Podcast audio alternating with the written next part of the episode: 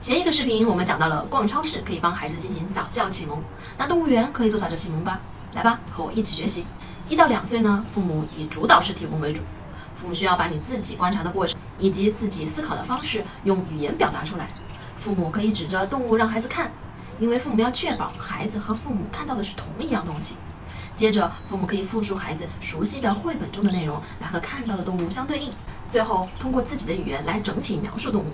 两到三岁的时候呢，就是互动式提问。这个时候，孩子已经可以和父母进行交流了。当你们看到一个绘本中熟悉的动物时，可以一起讨论这个动物的颜色、形态等等。这个时候呀，不要着急问问题，这会让孩子觉得父母是在考他，而不是真心的和他在分享。慢慢的就可以用提问来引导孩子回想绘本中看到了动物的颜色、形态等进行对比，强化孩子的记忆力。最后，思考书中和现实中的动物有哪些不一样的地方，为什么不一样？通过提问、观察、分享、反思，让孩子明白认识一件事情的全过程，而不仅仅是让孩子知道答案而已。三岁以后呀，孩子就是主导式提问。孩子三岁以后的孩子呢，语言表达能力更通顺，对什么都充满好奇心。这个时候，父母需要鼓励孩子自己去寻找答案，而不要直接的给孩子灌输答案。